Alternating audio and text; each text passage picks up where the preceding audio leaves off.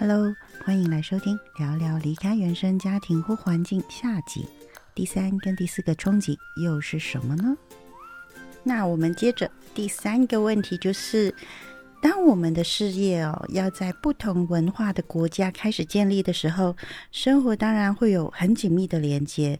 毕竟人在异乡，思乡的情怀总是特别的满，所以任何一丁点的事情，我们都会放大看自己是成功了还是失败了。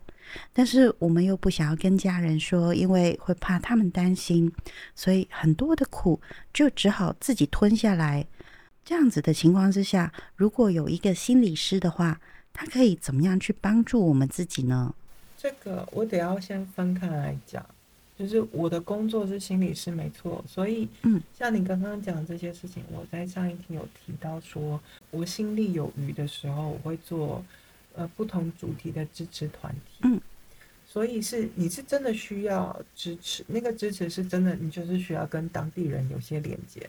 那现在网络社群很发达，你其实在网络上也可以找到那样的社群。嗯，只是说中国人会叫做抱团取暖了。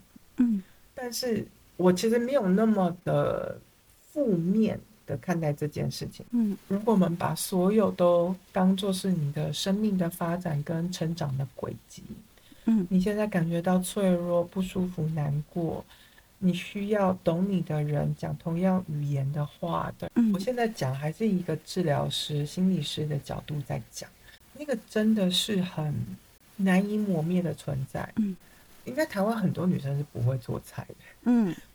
我自己是真的开始离开台湾，真的，我还记得我第一年去英国的时候，我就带了五包满汉大餐，就是在我人生真的是真的觉得我快撑不下去那个危机的时候，我还有那个泡面，那个家乡味吃的就是不一样，尤其是在发展哦，尤其是像像我说我在刚到英国也好，或者是我今天主要听众还是讲在台湾，然后想要。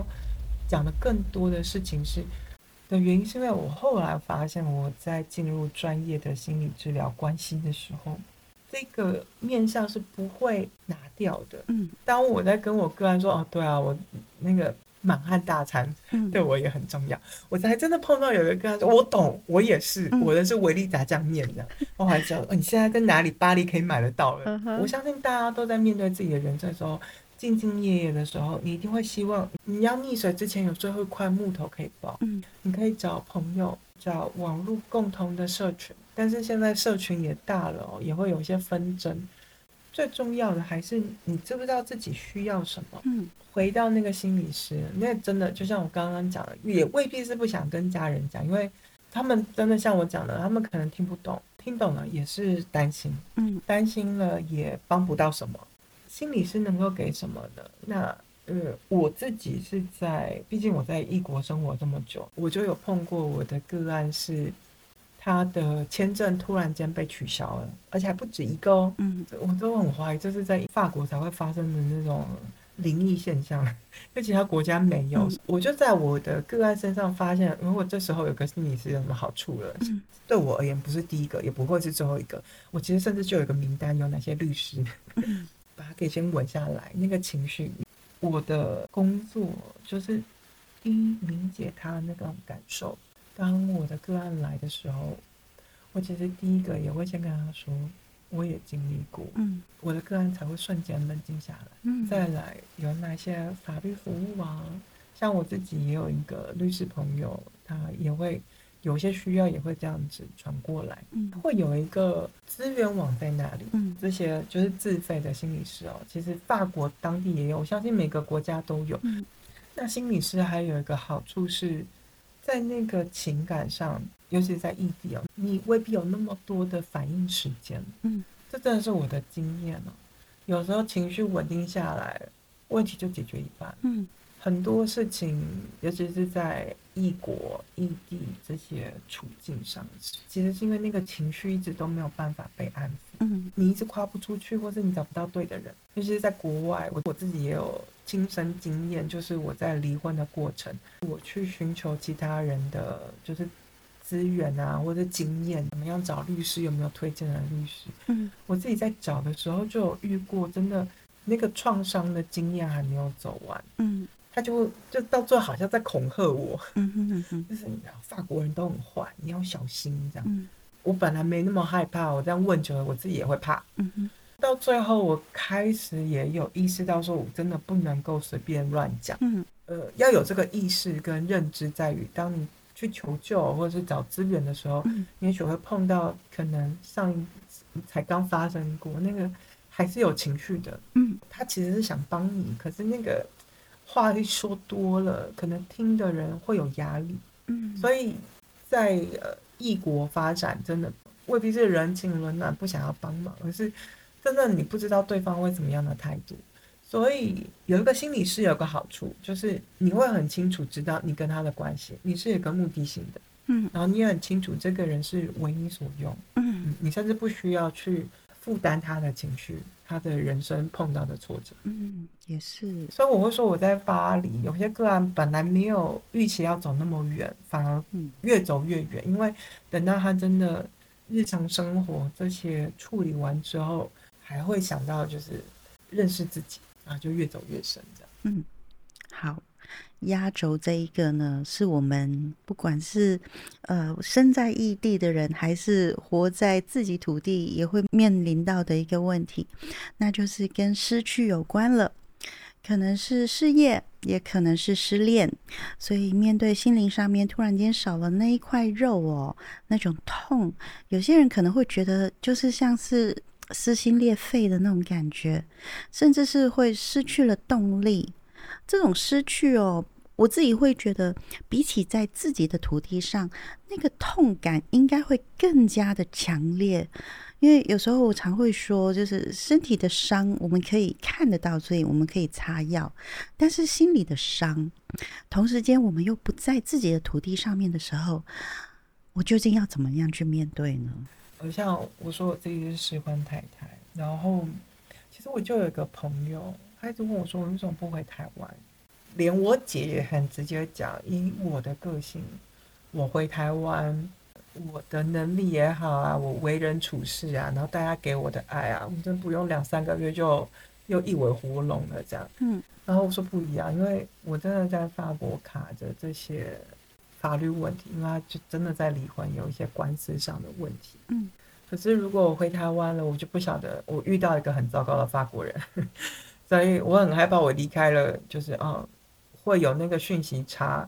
那我可能前夫会对我做一些很不利的事情，可能会想办法把我的签证给取消，然后我在这边苦心经营的一切可能就会没有了。嗯，像我们前几集访问的那个性治疗师秀梅，她那天就很语重心长跟我说：“哇，你选择一个最痛最难的方式，嗯，面对这件事。”我说是啊，当我决定要离开的时候，我不会觉得自己像逃兵一样。嗯，我直接讲到这么快到逃兵了，我觉得是一个这个真的比较是经验谈，也包含我自己在接个案的经验。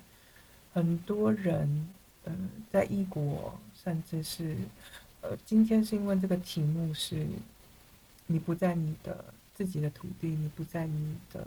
朋友支持的范围系统内的时候，像有些人，比如说你嫁到了其他地方啊，或者是换了异地工作啊，其实我后来发现那些情绪很接近。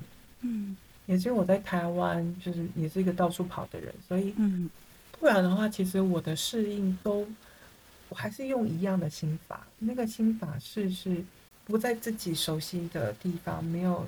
比如说，我像现在现在重感冒，我真的很希望有个人这样帮我煮三餐，就啊妈，我好想你这样。然后我不敢跟我妈讲，因为我妈一定会很心疼，因为我选择我这样的人生，我有这些事情要往前吃，我还是要工作，还是要有自己的生产，感觉到自己有价值。嗯，当我脆弱的时候，然后那种心理上少一块肉那种痛，它不只是失去动力哦。甚至是会自我质疑，嗯，要怎么样面对呢？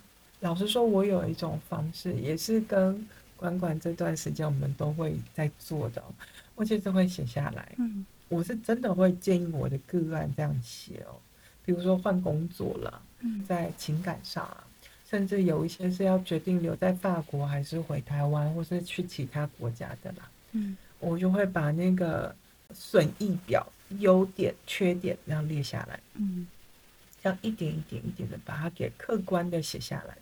不要以为客观写下来很容易哦，其实连我跟我的个案工作，要把它写到很客观，哪些东西是符合现实的状态，嗯，我们可能都要反反复复写个两三个月，嗯嗯，去思考什么东西才是真的贴切的。所以听众有的时候，也许现在的你觉得好像少了点什么，失去了动力。有的时候，那个失去动力是因为你感受不到自己，嗯，没有自信，感觉不到自己的价值，嗯。有的时候，我们不要给自己打鸡血，我们就是很务实的把它给写下来，嗯。像我前阵子，其实这是一个一直都有的议题哦。像我们哦，比如说管管，你觉得什么叫做自信？什么叫做自信？就是我对于我自己做的事情。可以勇敢的面对成功跟失败，这就是自信。嗯嗯，所以你是在面对挑战那个不明确的结果，你有能力承担。嗯哼，那你觉得这叫做自信？对，因为那个像中文的自信是那个信心，嗯，很强调那个信心，可是英文是 confidence，嗯。其实那个 confidence 是舒适自在，嗯，他未必有讲那么多自信心那种坚强的那种成分，嗯哼，就是有一种成分是，我可以很舒服、安然自在的，嗯，那个自信，我不会感觉到不缺乏空缺，嗯，所以有 confidence 有 self esteem 那是不一样的东西。我觉得你在讲的比较是 self esteem，甚至有点像 pride，嗯，pride。你的你的荣誉感，嗯回到你刚刚说的那种失去，呃，失去动力，我们要先搞清楚那个感受到的那个痛伤、难过、失落是什么。嗯，那有时候我们有一个技巧，的确可以从什么东西是你确认你有的，你去对照出来，我们才有办法真正看见那个是什么。嗯。有的时候那种失恋哦，像真的就是生存上的难题啊。嗯，像我自己在结婚前，因为呃，我跟我前夫认识他，我是他初恋嘛，所以他真的很早就觉得就是要跟我结婚的那一种。嗯，可是我自己作为一个独立新时代的女性，就会有一种我在法国可以自己待下来，我不需要靠跟你结婚拿到签证。嗯嗯。然后，可是我们当初结婚也的确是因为之前总统大选，就是法国的极右派支持率越来越高，嗯，然后等于他爸爸很担心我这个外国人会会被驱逐出境，这件事情是真的会发生的，所以他就。开始要催婚，因为他很害怕我会莫名其妙因为签证的关系被赶出这个国家。嗯，那他跟我的这些人生计划可能就没了。这样，嗯，可是我自己都会有一种好像因为这个签证好像要签下什么卖身契。嗯，我的朋友们也会这样看待，有些人真的会这样看待我。我相信他不是刻意的，但是真的会酸一下，就是。我还是要靠自己工作赚钱才有签证啊。嗯，因为我就是学生签证，然后瞬间就被转成伴侣签，我就而且我那时候还说我们可以就是伴侣就好，我们不需要结婚。他说不行，要十全十确保你的签证不会被取消，就只有结婚。嗯嗯嗯，那个在异地不只是不在自己的土地上，嗯，还因为语言的关系，甚至你的朋友，你的朋友永远就在遥远的另外一端嘛。就是三不五时才会出现，甚至还会发生那种，像我跟我朋友聚会，我也会很希望可以好好讲中文，嗯，那种家乡感会让人有有动力恢复力气，嗯，所以我说那种碰到失恋啊、失业啊，那种失去那种丧失动力，感受更强烈的原因，是因为我们日常生活当中那个补足的来源，嗯。我们本来就已经在花力气去把它给补上了，嗯，然后当又碰到这样子的变故的时候，嗯，那个冲突更大，那种我它会有不同的阶段，那个不同阶段回到管管问了一个很实在的问题，怎么面对哦？嗯，我才会说你真的要把那个损益表优胜劣败，你现实的条件列出来。嗯，呃，有的时候就像回到上一题在讲，就是那个冲突发生了，呃，可能还没有到情绪不安、那些焦虑安放之前，我们得要先想办法解决问题。嗯，尤其是不在自己土地上的时候，你真的资源很少，你真的什么都要自己来。嗯，那时候真的会很累。所以，我跟我的工个案工作的方式是没关系，就是当然这未必是台湾治疗师会去做的事哦。但是，所以我说我后来慢慢被动的加上这个专业，嗯，我必须要先安放我的个案他的生活状态。那个生活状态就像我刚刚说的，如果你。失业啊，失恋啊，我是真的有个案，是真的连失去签证的啦，嗯，然后房屋突然间房东赶你出门的啦，嗯，然后学校倒闭的啦，我那时候在英国就有碰到学校倒闭的，嗯，这些失去哦是很大的，因为他可能你已经花了很大的心力才来到这里，花了你的心力、心血，甚至是金钱，你就在这边有一个目的，你要得到。嗯，突然间碰到这些冲击跟变卦，可能那个伤是更复杂，在于我们还要先找出解决方法。嗯，如果你现在人生碰到了一些冲击，然后你很棒，熬过前面最苦的，开始决定可以有一些改变，那些失去动力那些伤，你觉得哦，慢慢恢复了。呃，所以如果你现在有个资源，是你不需要马上要去做变动，因为一个变动你可能付出的代价是比是很大的，就好像你要搬个家一样这么大哦。嗯，如果有可以在当下，所以我说那个精算你现在所有能够用的资源，在于能不能够已经很辛苦了，我们要先省下一些力气，所以先看看你手边有什么资源。嗯，当然我和管管做这个 podcast，如果能够帮到你。我们非常荣幸，嗯，都是我们在提供这些能够让你减少你要付出的成本，但是有些人生很重要的事情，那个价你跑不掉。比如说，你真的得回台湾一趟也好，或是你真的得，呃，给自己下一个目标，嗯，哦，你可能需要好好去修养，你要做这个决定，那把自己先看清楚要做哪些事。这就是那个怎么样去面对，我就很直接跟大家说，现实当中你可能可以做到的事，那写下来，然后第一次写下来的时候，你未必会写得很完整。那我有一个专业的心理治疗师在一起工作，写个三个月就能够写得出来，都算快。我有个案真的写了一年还写不出来，嗯，因为你在你会在那个过程当中，你又要学新的理解，然后也要想想自己有没有什么其他的。能力有一些变通的方法，嗯。嗯，那个真的是我都会说，生命会自己找到出路，是真的会，但是有条件，你要先知道，我是个生命我会碰到意外，我跌倒了，我不用觉得啊，我怎么跌倒了，我好笨，嗯，不需要责怪自己，只是要先确认我没有摔到头，哪里有没有受伤，我哪边可以动，好，慢慢站起来，再继续往前走。OK，了解。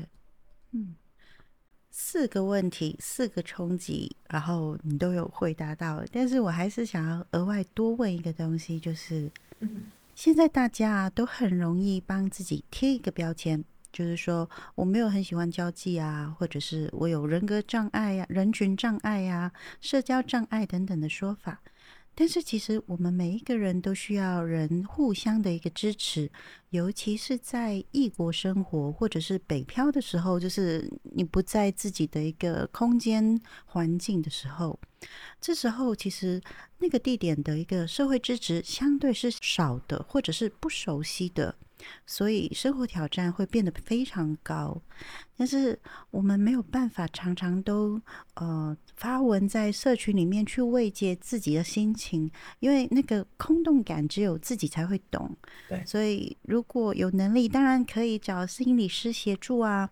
但是如果真的没有那个预算之下，那你觉得有什么样的小 pebble？除了比如说写下来记录以外，还有什么方法可以给大家一点建议呢？运动哦，嗯，很多人都很懒哦，这不是懒的问题哦，也不是什么要我就要懂，嗯，应该是说你要有一个心理建设，你现在换了一个环境也好，你有个新的挑战，你有一个想要的东西。嗯，我们要去旅行前，你本来就要先收集资源嘛。嗯，对不对？我们今天在讲那个怎么面对，第一件事情就是，其实你连找到这个 podcast，你就是在收集资源，然后也在让自己随时培养一些养分。我会直接讲运动的原因，是因为哦，其实这个很有用。嗯，那个运动不是说你要去健身房什么的，不是哦。而是你把你每天的生活，你就是会固定的去做你的规律的事情。哦，OK，我其实现在也在，只是因为我最近变动真的太大，我都这对我而言现在还是个困扰，因为我很需要找到一个我的规律，甚至很 routine 到无聊的生活节奏。嗯，像管管刚刚有提到，如果是因为碰到。政局，然后像有一些像我自己碰到的那个中国的朋友这样子离开了中国来到法国，嗯，其实也会有那种焦虑，就是他是有个目的性的，他不想要回去，嗯，可是他现在的生活又重重的困难，呃，怎么办？我说那。你先在原地建立你的生活规律，你习惯的生活。嗯，这样我都会给很明确的建议的生活作息不规律哦，我就会就是从生理机制来跟你讲我们的边缘系统啊，然后生生理时钟啊，那你就是早餐那一餐就是定住你的生理时钟的那一餐。嗯，然后你每天一定要让眼睛晒太阳十五分钟。嗯，所以我说运动的目的是因为去健身房反而没有用哦，反而是你走去健身。身房那十五分钟，你的眼睛照射到紫外线，嗯嗯，让你的大脑、你的褪黑激素，它接受到刺激，它有一个固定的规律，嗯，而那个固定规律，它会让你，呃，日出而作，日落而息，所以你会休息，你会有养分，你会有成长，就像大自然一样，有四季。现在冬天就是一切就进入了休眠的状态。但是还是一样啊，太阳早上会起来，晚上会下去。嗯，那个运动是让你的身体还有那个节律。嗯，就算你的现实世界是，你还在想办法慢慢的创造连接，有些真的是需要运气啊。像可能我个性相对比较三八，有时候可能只是去买个菜，都会跟路边的人搭一句。像我那天坐电梯，就很认真在看手机。然后突然间电梯把我不知道载去哪里，然后电梯门一开，我就被那另外一个住户吓到，然后就直接大笑出来。你看，反而因为这样就跟那个邻居就熟了，就聊到天了。所以比较多这种临时发生的事情，我还可以有一些有趣的反应，我就认识新的人。但是有一个条件是有没有听到？我出门的时候，我知道现在天气也冷了，然后尤其是在外工作，你的经济呀。然后你的认识的朋友也未必那么多，尤其如果又是亚洲女生，你在国外你真的会很没有安全感。嗯，但是还是要给自己一个规律的生活。我自己就会很习惯在夏天，我一定就是早上还是会去我家公园这样子快走个二十分钟。嗯，然后现在天气冷，我就拿食物当做是我人生最重要的事，我还就会故意走到比较远去买个面包。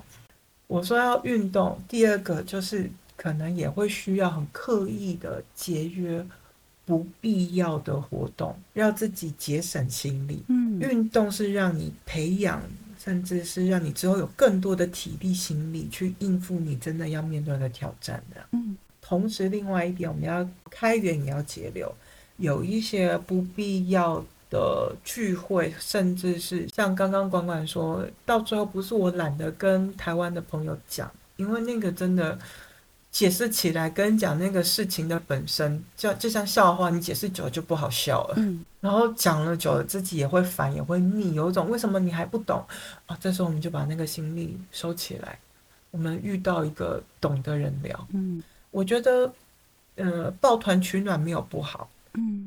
当你需要温暖，像像现在巴黎就一两度超冷，连我家开暖气都还是觉得冷。这样，我需要抱团取暖啊，所以我还是抱着我的热水袋这样。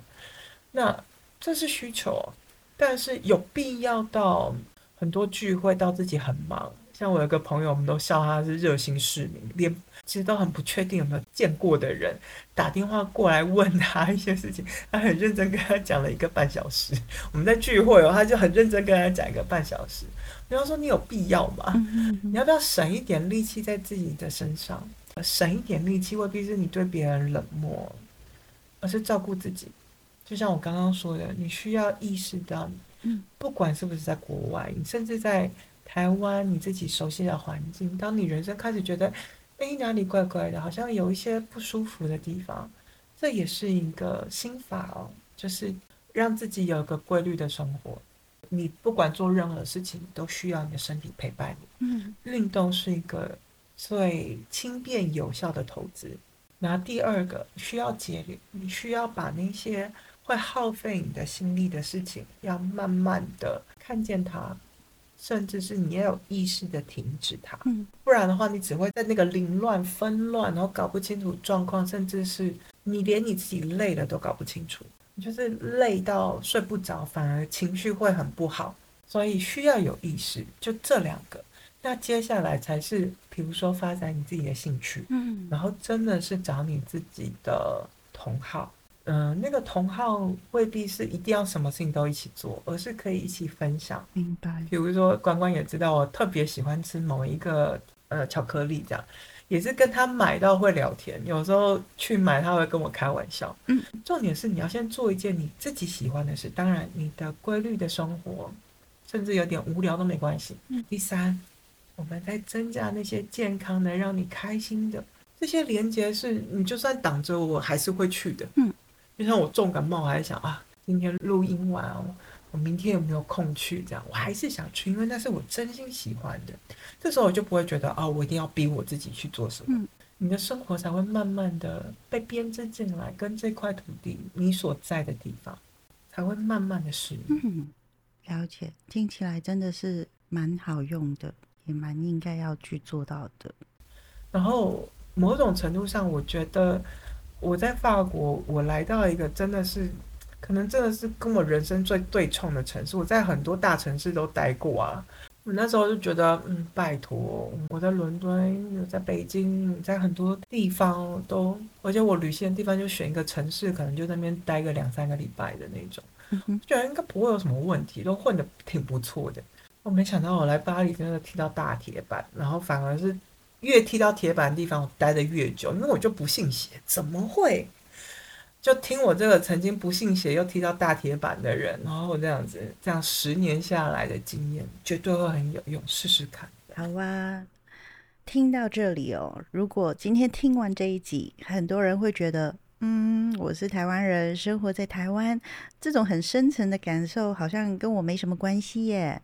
那如果你有这样子的想法，那你就要知道。你很幸福，同时你也可以想想，你身边是不是也有一些朋友长期在外国工作，或者是到外国去结婚了，或者是像我看着自己有一些朋友因为免于恐惧的自由而流亡，再也回不了家，而我为了保护他们，我也自己必须要断绝跟他们的联系。从这一集呢，可以让幸福的我们。换位思考到这些人的辛酸无奈，因为有时候我会觉得我们没有办法帮助所有人，但是我们可以明白他们，理解他们。因为光是做到明白跟理解，我都认为你我都已经很棒很棒了。所以我听完你这一些东西以后啊，其实本来很想要就是下次聊一下换位思考好了，不过我们好像。那个要讨论的量还蛮多的，所以再等等好了。换位思考，换位思考其实是最难的，嗯，而且可能根本办不到的。是，对。其实上一次精神分析的时候，其实你有提到说换位思考其实是不太可行的。但是因为我们常常都会讲说，哎，你要换位思考哦，所以那时候就已经心里头有一个谱，就是嗯，可能聊一下为什么大家。会想要别人换位思考，但是其实这件事情是很难做到。对，那要什么什么什么腰不疼，站着说话不腰疼。对，站着说话不腰疼。对对啊，那真的所以我才会说，我做一个精神分析训练出来的心理治疗师哦，我都会很明白讲，要在很严苛的条件之下才有可能发生。嗯，所以换位思考这件事情是很难的，因为每个人的生活经验就是有限。我也刚好在这边做一个结论。嗯，为什么我后来变成我明明在法国职业，但是我还是接很大量的使用中文的个案哦。甚至我也接台湾的个案，我反而觉得接台湾个案还可能还比较有帮助。协助台湾个案打破那个已经不是舒适圈了，而是温水煮青蛙。你就是在那个鱼缸里头，你不知道你一直在绕圈圈。嗯，我的职业生涯所累积的经验哦，反而对这样子的人很有帮助的。如果有两个个案，一个法国，一个使用中文语境的人，我可能还会觉得，嗯，我先留给我们自己人用。我都笑说这是这个被动技能。呃，我没有很刻意，但是它最后变成我的技能，因为我也是一个每天认真在生活的人。嗯，然后我知道换位思考很难，所以如果我在国外这些经验也好，这些冲突也好，那个经验其实是可以累积，可以拿来使用。它不只是好像你要离开台湾这么大才要用，你可能你在人生轨迹上你换了一个环境，都可以拿来用。要讲换位思考，我觉得有另外一个铺垫。与其说换位思考，我们来不如转换一下那个思考模式。有一个叫做逆向工程，你有听过吗？逆向思考有。嗯，我们要怎么样去推导出来好，然后所以我们下一集还是乖乖来讲斑马吧。是吗？确定要讲斑马吗？下一集我们真的会聊吗？还是我会再实习一次？为什么对你而言这么难？没有很难呢，因为我们可能下一集可能要聊聊性这档事吧。哦，对，秀梅的书出了，大家去买了吗？男人。你看，这次应该不算是我 no no no no no no no，我想大家应该会很想听吧。男人的屌只有哎，男人的忧郁只有屌知道。梁秀梅，呃，治疗师出的新书已经在各大门市上架了。对，所以应该不算是我实现的。不不不不，这本来就是在计划当中，我们还在等。嗯，昨天秀梅还在那边签书。我在等她忙完了，再请她来跟大家聊聊这本书。我们那时候还有聊他的封面，不是吗？很有趣的一个封面，然后也很有趣的一个标题。那个封面啊，给听众大家可以去找找看。男人的忧郁只有屌知道，去看看那个封面。就是秀美治疗师非常坚持，他要这样的风格，我觉得超可爱，我超喜欢。嗯，我觉得他真的写的很棒，他就是真的。活生生的，你觉得你在跟一个治疗师对话，所以他就是真的在想着怎么样跟读者男性说话。嗯，好啊，那我们下次跟秀梅好好的聊一聊了这一本新书，那就先这样喽，这一集。嗯，好，OK，可以去休息了。OK，好，拜拜，拜拜，耶，录完了。